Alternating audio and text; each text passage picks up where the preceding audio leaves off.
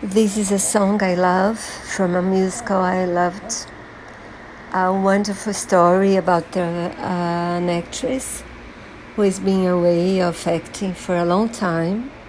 And the song is about her coming back to her studio, the studio where she started. And she's been away of for a long, long time. It's a long, lovely song by Andrew Lloyd Webber. I hope you enjoy it as much as I did.